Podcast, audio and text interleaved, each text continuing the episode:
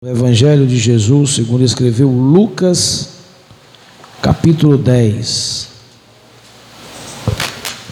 Lucas, capítulo 10.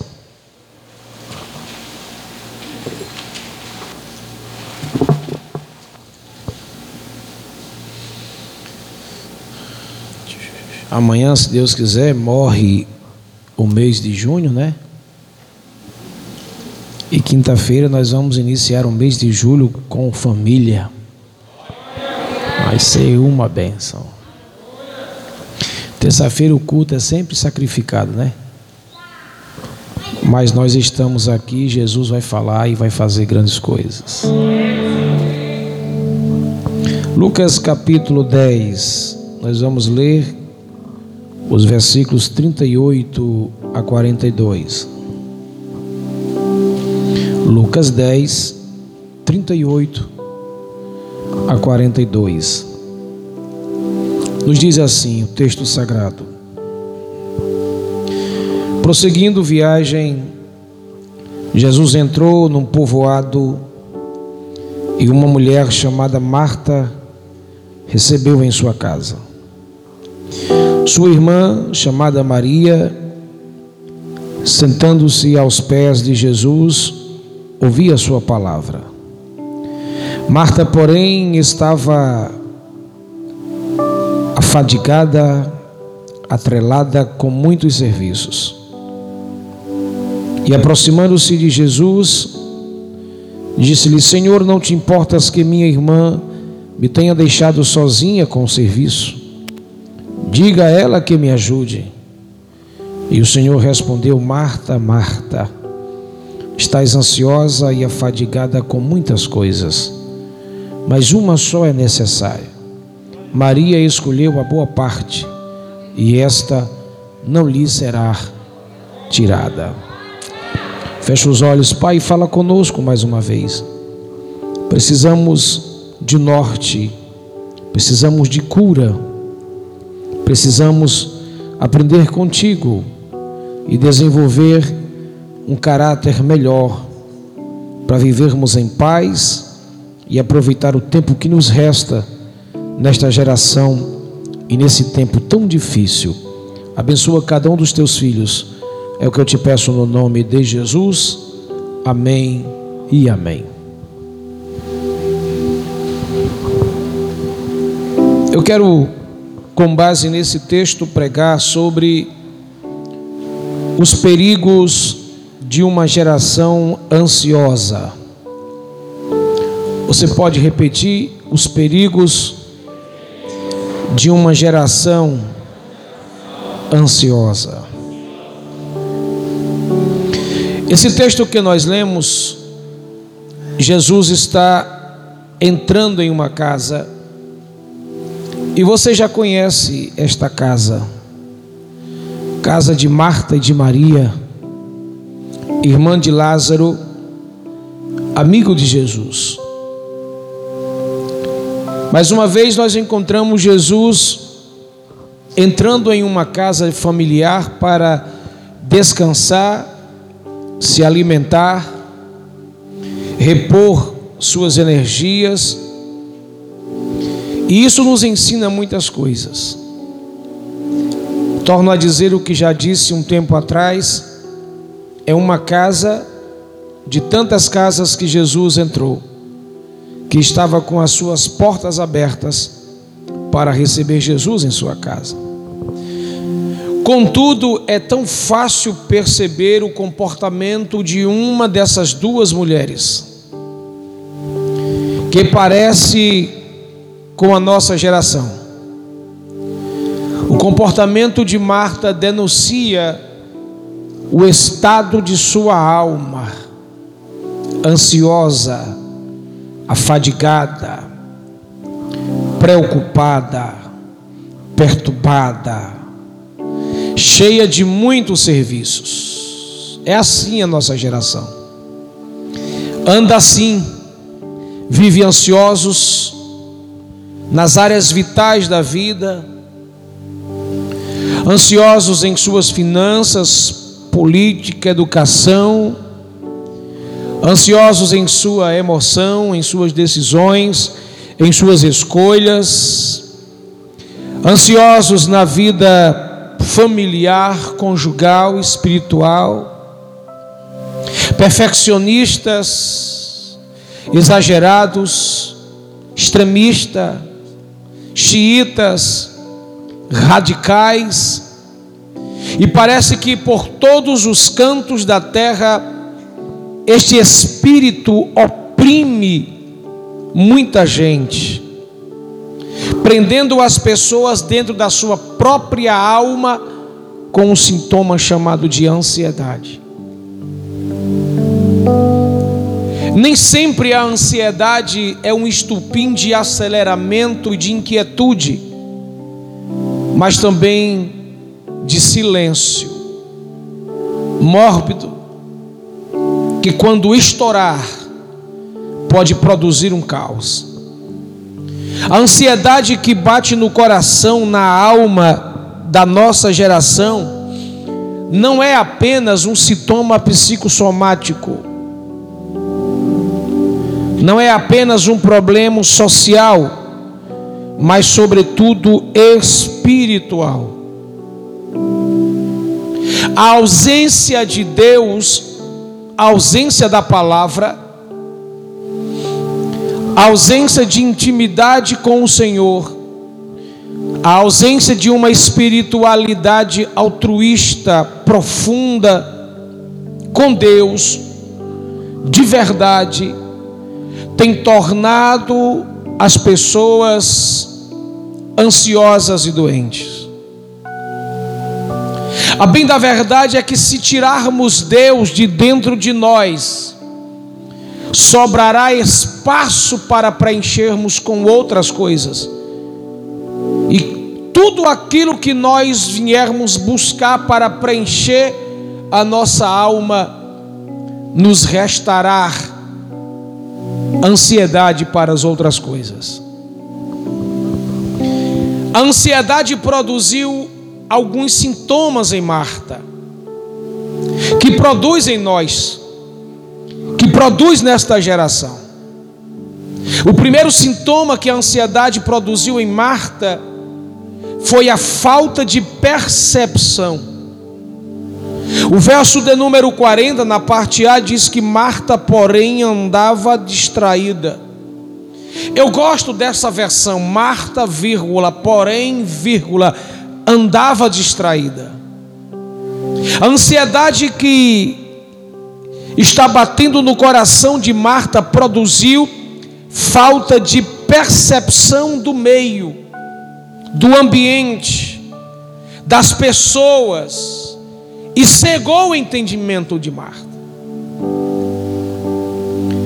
A ansiedade tirou de Marta a percepção e focou nos problemas. Ela deixou de enxergar pessoas, famílias. Ela deixou de nutrir a sua alma com sentimentos de pessoas e focou em outras coisas e em outras áreas. A ansiedade acaba distraindo a gente com coisas pequenas insignificantes. E tira de nós a graça, a alegria e tira de nós o humor da vida. Ela está perdida, não per, ela perdeu totalmente a percepção ela enxergou um alvo e este alvo estava aprisionando a sua alma. Eu quero te dar um conselho: cuidado com as distrações que tira de você a percepção das pessoas e te afasta dela. Tudo aquilo que cega a sua mente, seu coração, seu entendimento de pessoas, é porque você está doente enxergar bens, sonhos, coisas, investimento e não enxergar pessoas já é o primeiro sinal de ansiedade. Segundo problema que a ansiedade introduziu em Marta, foi o segundo sintoma chamado de acúmulo desnecessário. Na parte B do verso 40 diz: Andava Marta distraída com muitos serviços. Ansiedade no coração de Marta produziu uma agenda superlotada de muitos serviços estressantes. Olha para mim, era apenas um jantar. Mas um jantar que denunciou o estado que estava esta mulher. Ela estava sobrecarregada e acumulada de muitas responsabilidades. Ao ponto dela estar altamente estressada. As pessoas vivem doentes, cansadas, agitadas por causa dos acúmulos excessivos, das muitas cobranças, das muitas metas. E essas pessoas estão se autodestruindo e, além disso, destruindo outras pessoas. As agendas hiperlotadas de serviços estão sufocando as pessoas. Quando se aproxima o final de ano, as pessoas ficam meio que malucadas por causa das muitas tarefas e metas que as grandes empresas forçam a barra. Não tem hora, não tem hora para trabalhar.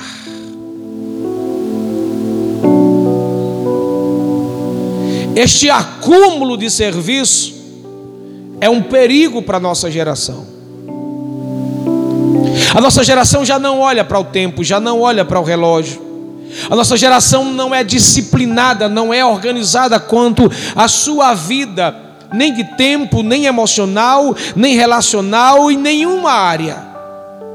E por ser assim tão relaxados, bagunçados e desorganizados, se acumulam com tudo, achando que no final o resultado é sempre melhor dinheiro no bolso.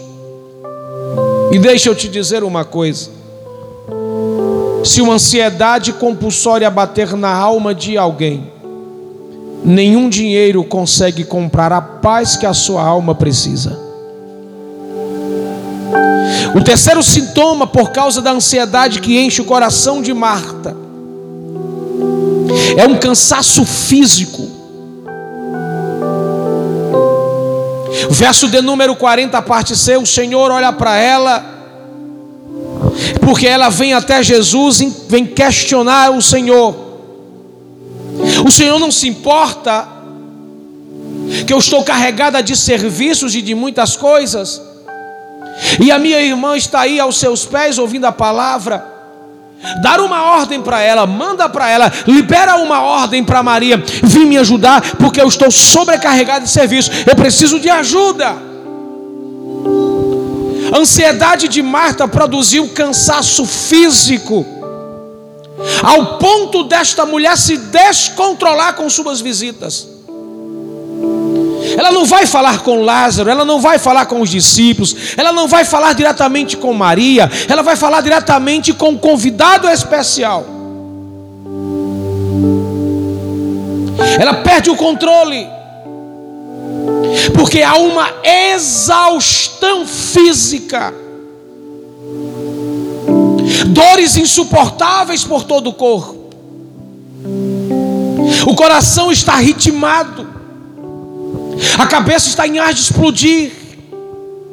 Há muitas tarefas, há muitas agendas e a, a, necessidade de tentar resolver todas as coisas, nós vamos percebendo que nós somos parecidos com ela e que a qualquer momento a gente estoura. E quando a gente estoura, a gente demonstra como está a nossa alma.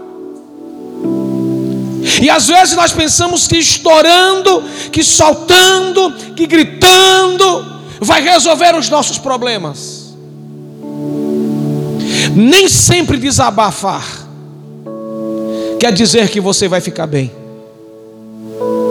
Existem dores na nossa alma que somente Cristo, através da Sua palavra, é quem pode desfazer os nós que estão entrelaçados dentro de nós.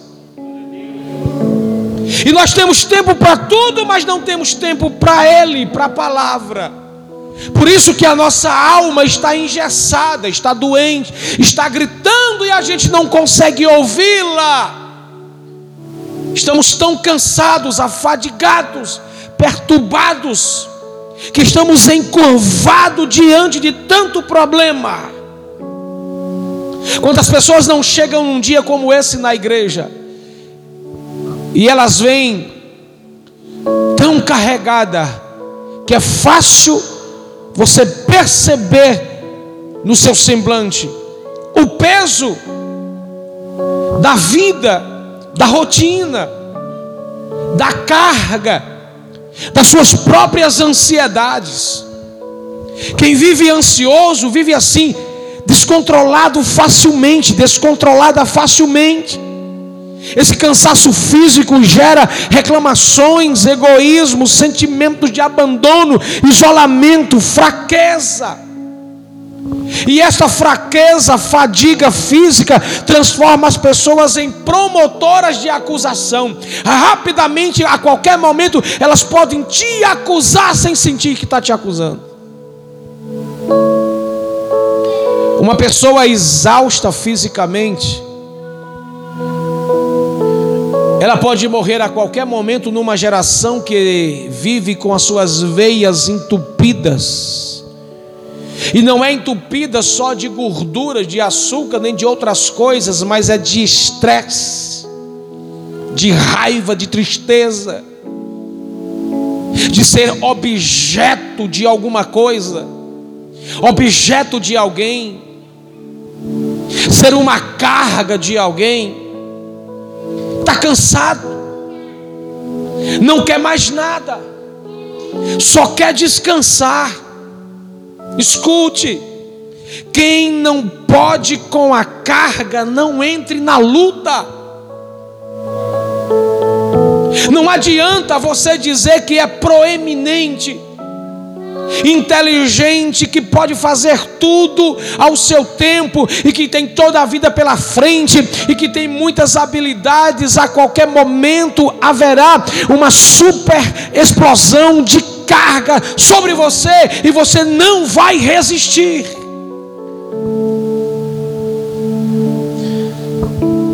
O terceiro sintoma que a ansiedade produziu em Marta foi exaustão emocional. No verso 41, respondeu Jesus e disse: Marta, Marta, você está ansiosa, afadigada com muitas coisas. A ansiedade de Marta produziu exaustão, além física, emocional, onde o seu estado de ânimo ficou à flor da pele, no limite. É óbvio que, se o seu corpo já não suporta a carga física, vai afetar a tua emoção também. Quando há muitas cobranças pessoais,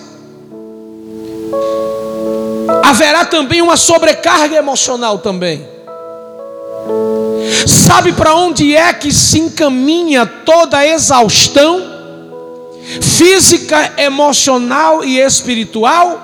Diga para duas pessoas: para o seu organismo.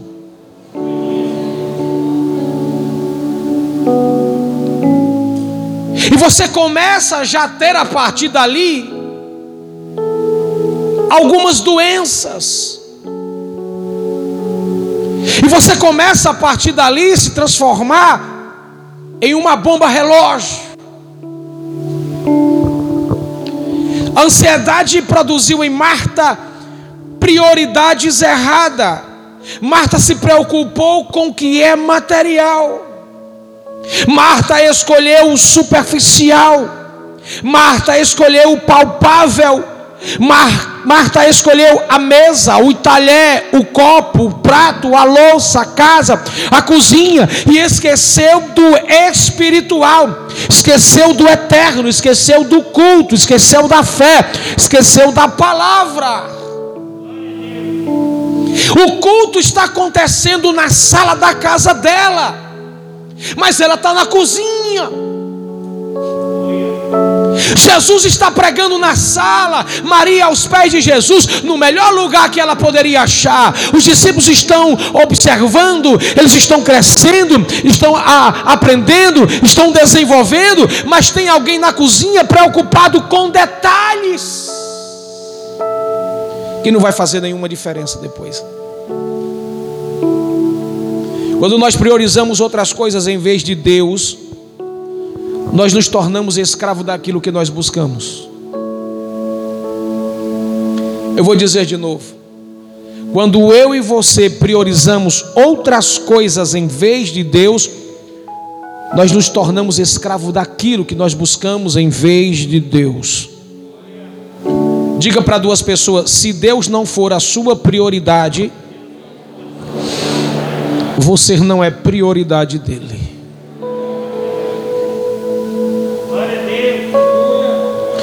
Todo sucesso que acontece fora de Deus não dura muito tempo.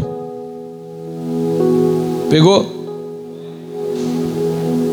Por isso que Asaf quase explodia na sua alma. Quando ele olhou à sua volta e ali no Salmo 73 você vê Asaf olhando e buscando alguns ambientes, caminhos imagens. E ele olha para ele, para a vida dele, e ele diz que o ímpio vive melhor do que ele. E ele vai num questionamento de casa para a igreja, discutindo com Deus e brigando com ele mesmo, com a sua alma, fazendo alguns questionamentos, que isto é tendencioso nosso, e deixa eu te dizer, é normal.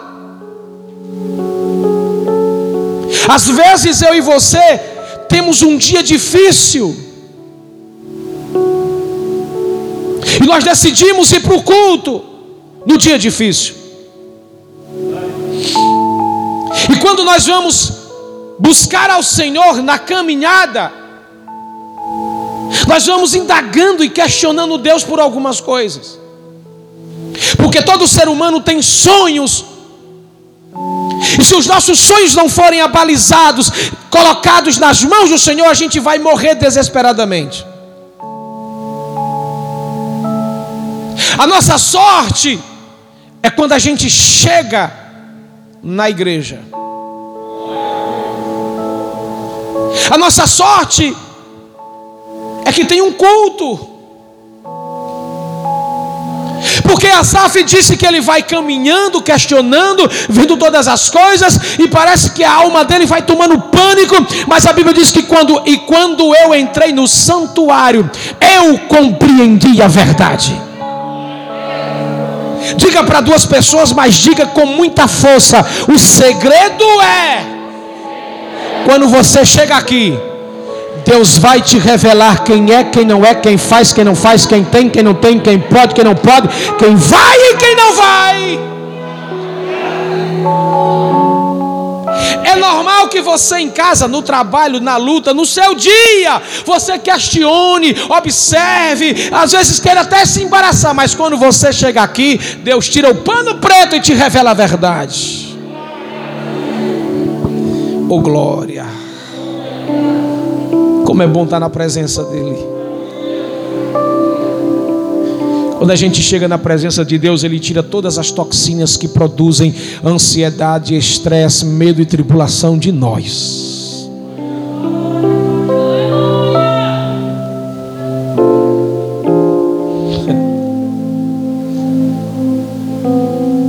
Se você parar para imaginar o que está sendo ministrado agora na sua mente, no seu coração, é um bálsamo de Deus de cura para a sua alma. Pastor, como vencer a ansiedade? Agora eu entro na mensagem.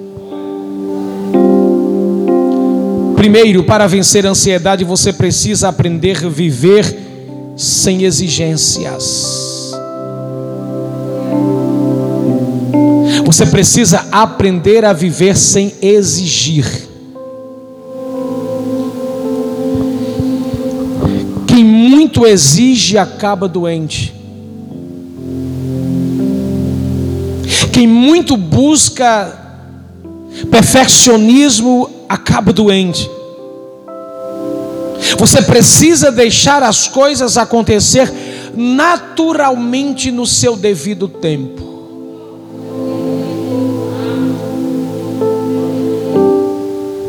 Se não tiver desta forma, tem alguma coisa errada. Desculpa a expressão, isso é frescura tua.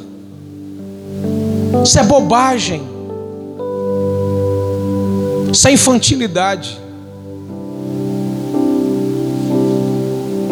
Se não tiver tudo no detalhe, no perfeito lugar, é antiético, é relaxamento, tudo isso é mera bobagem.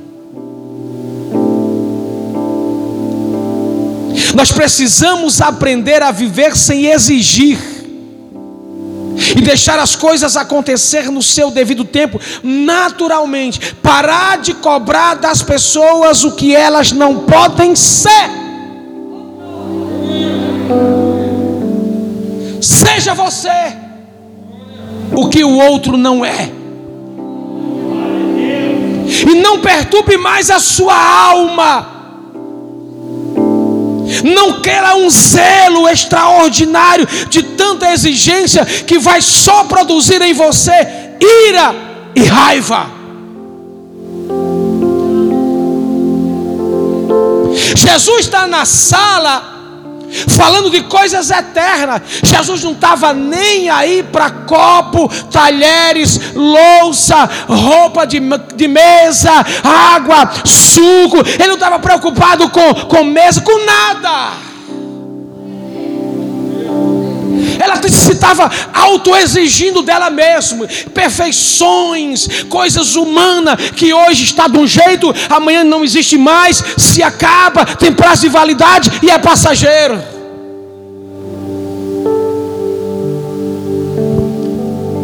Em uma geração tão patológica como a nossa, nós precisamos parar com essas exigências extraordinárias. Nós estamos precisando aprender a vivermos leves, de uma forma lúdica, descontraída. Porque o Deus que nos chamou não é um Deus com cara de delegado, enjoado, chateado, e que tudo é motivo de guerra, tudo é motivo de contenda por causa de perfeccionismos e detalhes. Diga para duas pessoas, mas diga como profeta: aprenda a viver sem exigência viva leve, de forma descontraída. Tem gente que vive tão travado com ansiedade que nem sorri, sorri.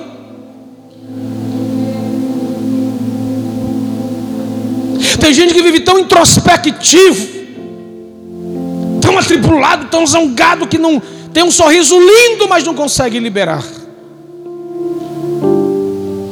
Aprenda a viver de forma que não haja exigências extraordinárias, viva na simplicidade da vida, sem querer os requintes exigentes que te deixa zangado, ranzinho, chateado e mal-humorado. Pare de colocar carga nas pessoas por causa de coisas. Olha para mim, cada um de nós temos muitos nós de vida para desatar. E tem dia parece que a gente tem um turbilhão de nó para desatar.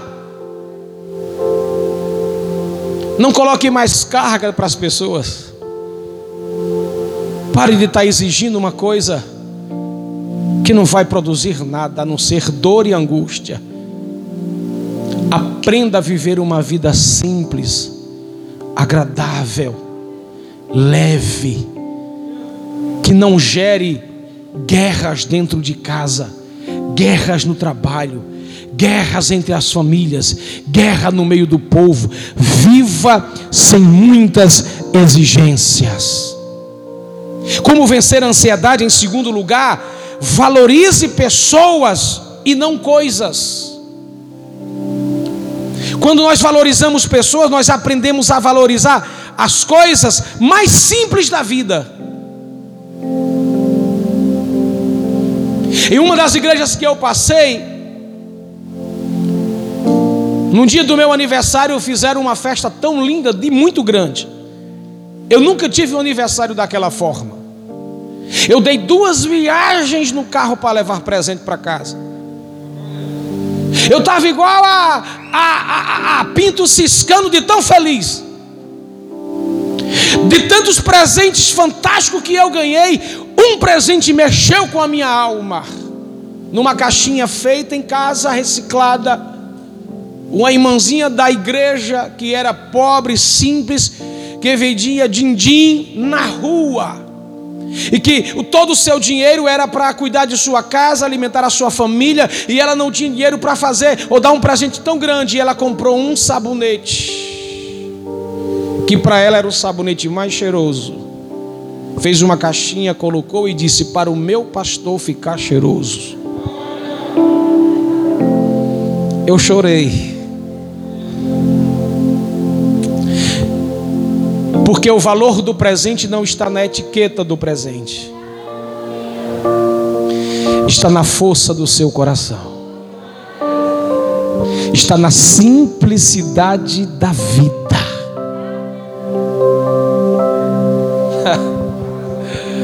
Deixa isso rasgar a sua alma hoje, para você parar de tanta coisa besta, tola e achar que aquilo é que tem que ser, aquilo é que tem que ser. Eu sempre falo isso quando vou falar sobre as coisas de Deus e sobre prioridade. A minha mãe nos ensinava: olha, gente, está chegando a hora do culto, deixa a louça aí, mas tem isso para fazer, deixa tudo para lá. A nossa prioridade é Deus, porque a nossa prioridade não são coisas, a nossa prioridade é o eterno Deus que vai encher a nossa alma e trazer saúde e paz para a nossa vida. Alguém está entendendo? Levanta a mão e, por favor, libera um glória bem gostoso para Jesus.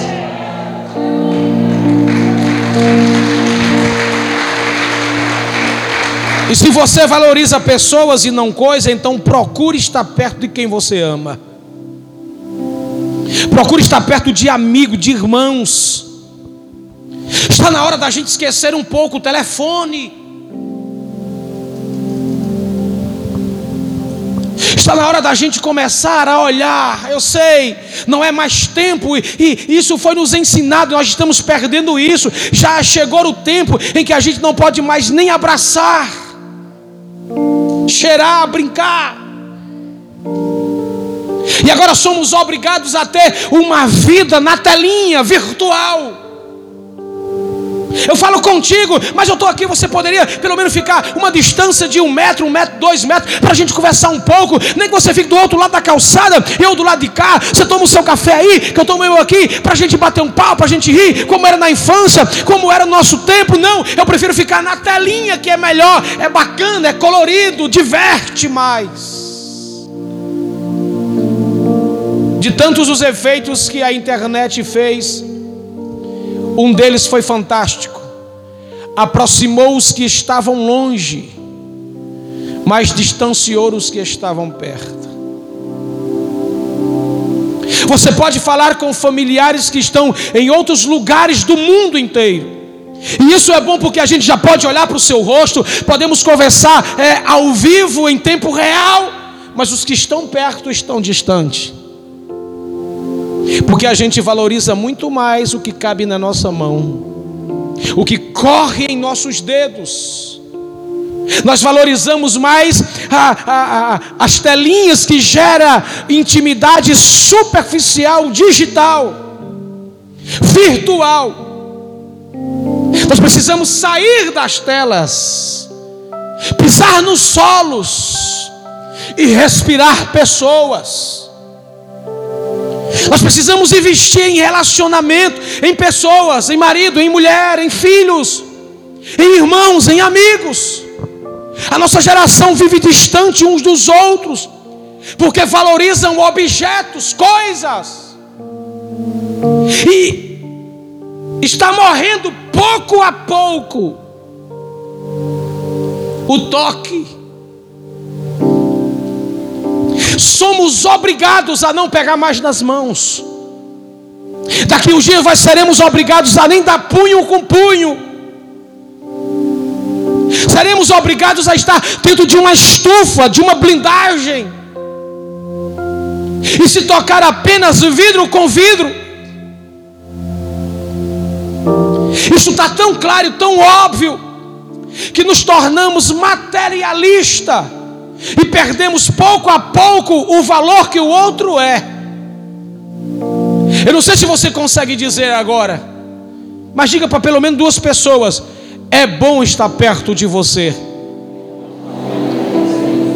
Porque culto só é culto quando há dois ou três. Isto é, quando tem pessoas juntas, unidas para adorar o nome do Senhor e usa o nome dele para juntar aqui na terra, para que no céu receba o que na terra é juntado.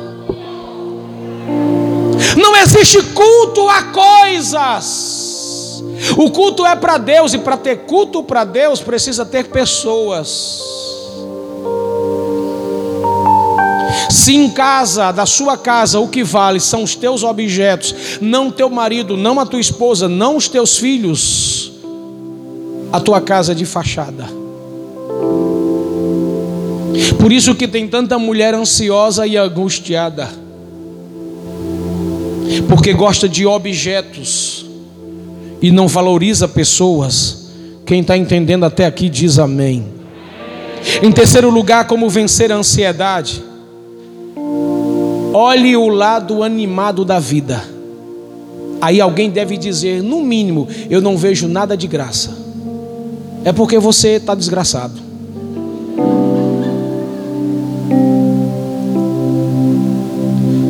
Dá um 360 graus na tua vida para tu ver se não tem coisas fantásticas acontecendo. A vida não é um quartel general onde é necessário a cara fechada e amarrada de delegado o dia todo, todo dia. Acorda mal-humorado, mal-humorada. Tudo é motivo para discussões. Eu estou dizendo isso comigo também. Que às vezes os meus filhos fazem, pai, tu acordou agora, tu já está brigando.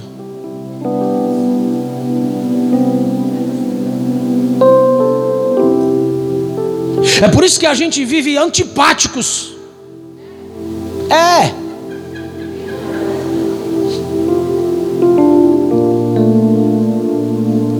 É por isso que a nossa família não vê mais graça na gente. A gente vive tão fechado, tão zangado, tão, tão pegado com tanto compromisso, com tanta coisa, que a gente só observa as necessidades que tem que fazer, que tem que pagar e conta, e mais coisa, e isso, e mais aquilo, e tanta coisa, e tanta coisa, e a gente não sorri mais. A gente não ri da gente, a gente não brinca com a gente, não brinca com os outros. Escute, por favor. Aprenda a ver o lado engraçado da vida. Aprenda a rir com os teus micos. Aprenda a rir com os teus erros. Aprenda a destravar a sua alma. Pare, pare de azedar a tua história com tanta rigidez, bico, cara feia.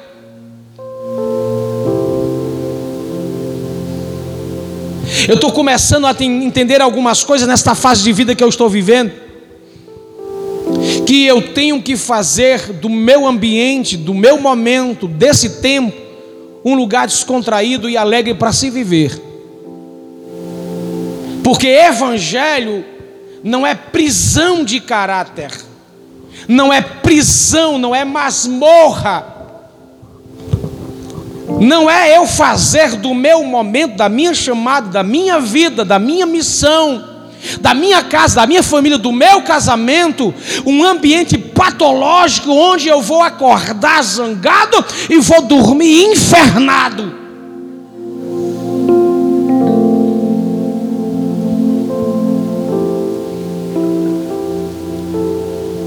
Se você não consegue rir em um momento do dia, parece que seu dia fica pesado. Tem que rir. Rir.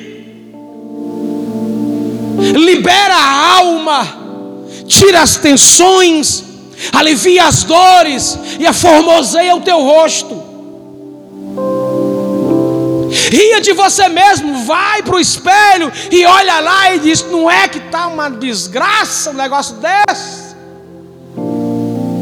Jesus, tu não pode melhorar esse trem, não, meu Deus do céu, o cabelo está ficando branco, a pele está ficando enrugada, os dentes estão caindo.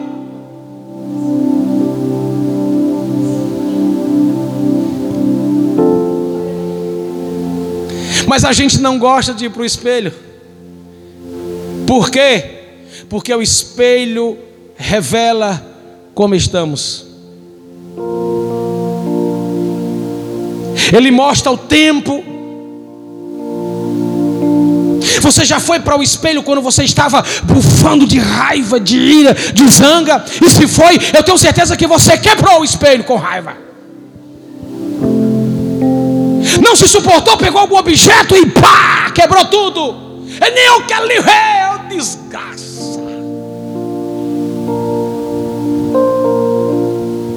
Hum. Tu ri, mas tá tu rindo de meio você mesmo. Ninguém vê graça em nada. Pastor, o senhor é muito engraçado em muitas horas. Eu acho que o senhor é um verdadeiro palhaço. Pode chamar, não estou nem aí. A vida já é muito pesada, já é muito cansativa, para a gente viver com a cara fechada direto, reclamando da vida.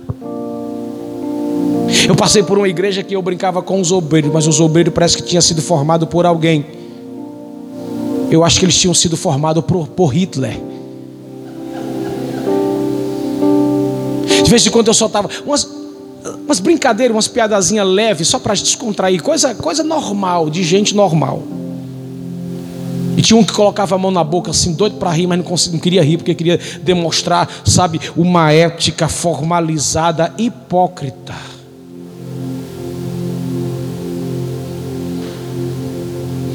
É bom rir. Eu rio dos meus filhos, eu rio da minha esposa, eu rio de mim. Um dia uma dessas cadeiras abriu comigo, torou no meio, e eu fiquei preso com as pernas para cima. A irmã achou bom, não foi? Gosta de rir da desgraça dos outros, né?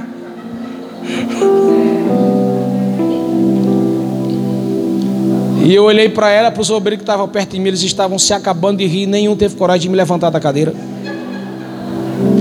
E como é que a gente se levanta da cadeira com uma barriga desse tamanho, meu irmão? Só o sangue de Jesus na nossa vida. Quando eles terminaram de rir depois de quase dois dias, foram lembrar do pastor. Quando o pastor se levantou, que eu olhei para eles, irmãos, eu, eu ri até o dia amanhecer. Eu disse, Jesus, eu preciso melhorar.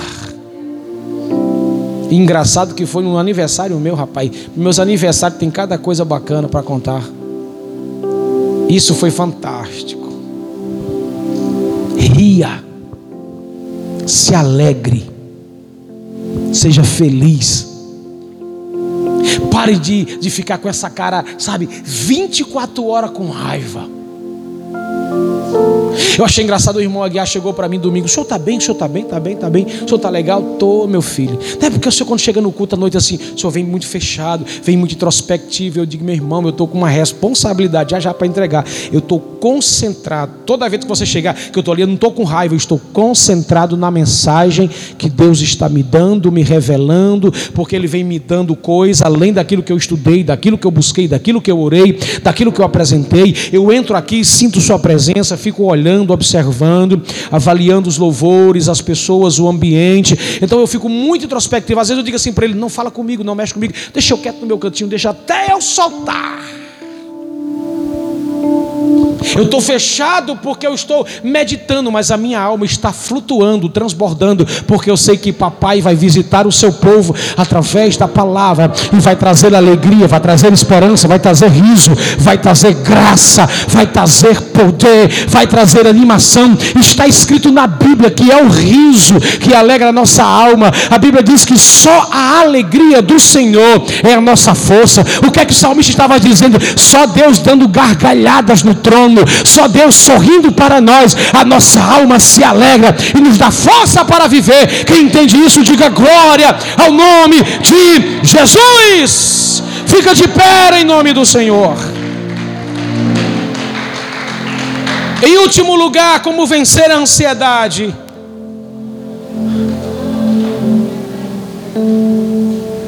Priorize o reino de Deus e não morra sobrecarregado.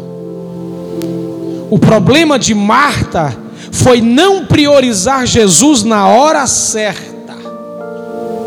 O culto na sala e ela priorizando a cozinha. Quando eu e você, quando nós trocamos o culto por outras coisas, a nossa alma fica exposta a todo tipo de ansiedade. Quando nós priorizamos outras coisas e não Deus, a nossa alma fica exposta a todo tipo de malignidade. Termino com esse testemunho. Na minha cidade tinha um irmão, ele tinha um comércio, um supermercado. E na semana ele mal aparecia na igreja, nos domingos ele só chegava à noite e chegava atrasado. E de repente o seu comércio começou a cair, cair, cair, cair, cair, cair, cair. E ele começou a observar que tinha alguma coisa fora do lugar. Ele começou a buscar a Deus de forma intensa. É sempre assim buscou a Deus de forma intensa, intensa, intensa. Deus começou a trabalhar a vida dele, a vida da esposa, a vida do seu filho, a vida da sua família.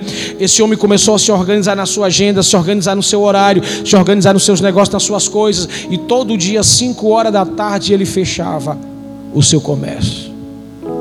O comércio desse homem cresceu, cresceu, cresceu de uma forma assustadora. E quando cresceu em um ambiente tão grande que ele percebeu que a presença dele era importante para o crescimento ainda mais, ele turbiou no pensamento e disse: agora?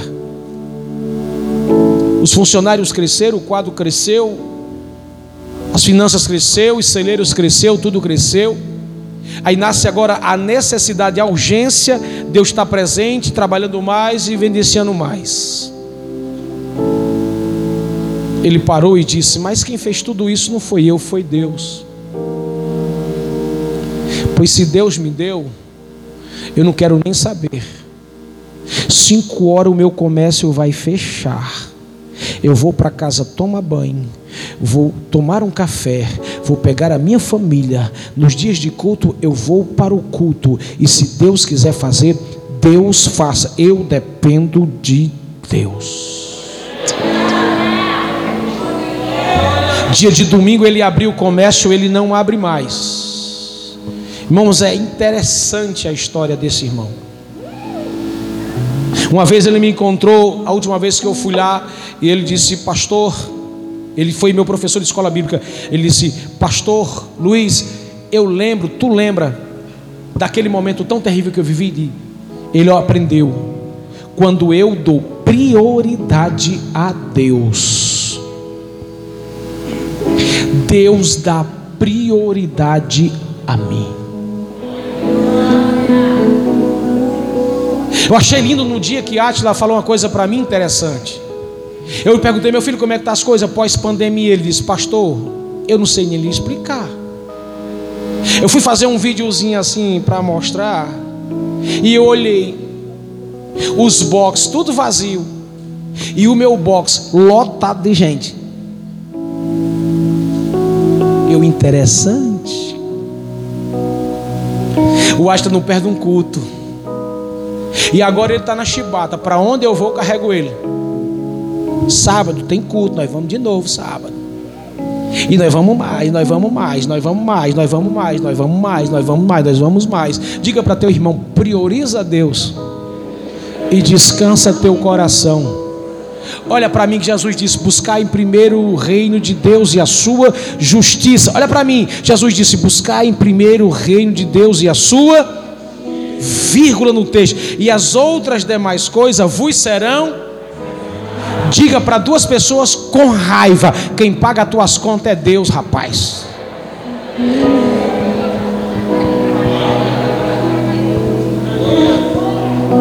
Não, você não disse com fé, não, você disse com raiva e com dúvida. Diga de novo para duas pessoas: quem paga as tuas contas é Deus. Ah, pastor, mas quem se levanta para trabalhar sou eu, quem soa sou eu, quem corre sou eu, quem vai visitar sou eu, quem vai fazer entrega sou eu, quem faz isso sou eu. Mas você só faz porque ele, ó, dentro de você.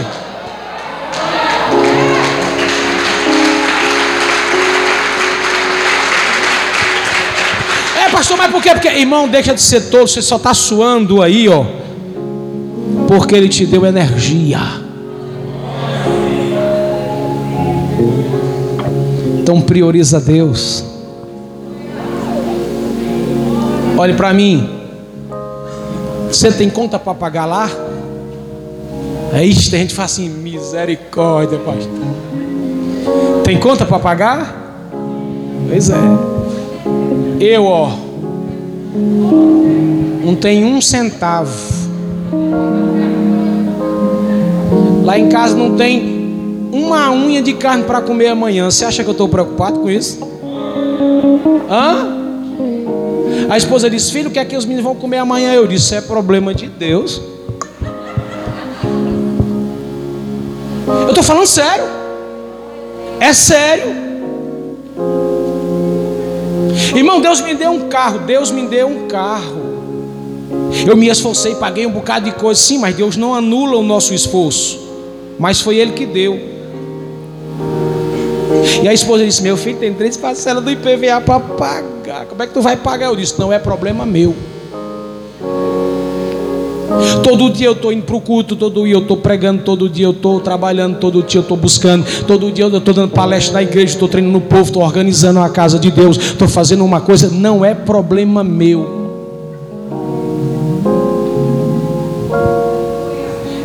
É quem tem fé. O que muda sua vida é sua prioridade com Deus. Quando você buscar a Deus de forma que a sua prioridade maior for Ele, se prepare para você ver extraordinários acontecer na sua vida. Se você priorizar Deus, fica tranquilo, vai dormir em paz. Você tornará-se ser uma prioridade para Ele. Termine com essa frase dizendo para o teu irmão: se você priorizar Deus, fica tranquilo. Deus vai priorizar sua vida, sua casa, seu sonho, sua família, sua história. Vai dando um brado de glória e vai cantando para o Senhor com alegria.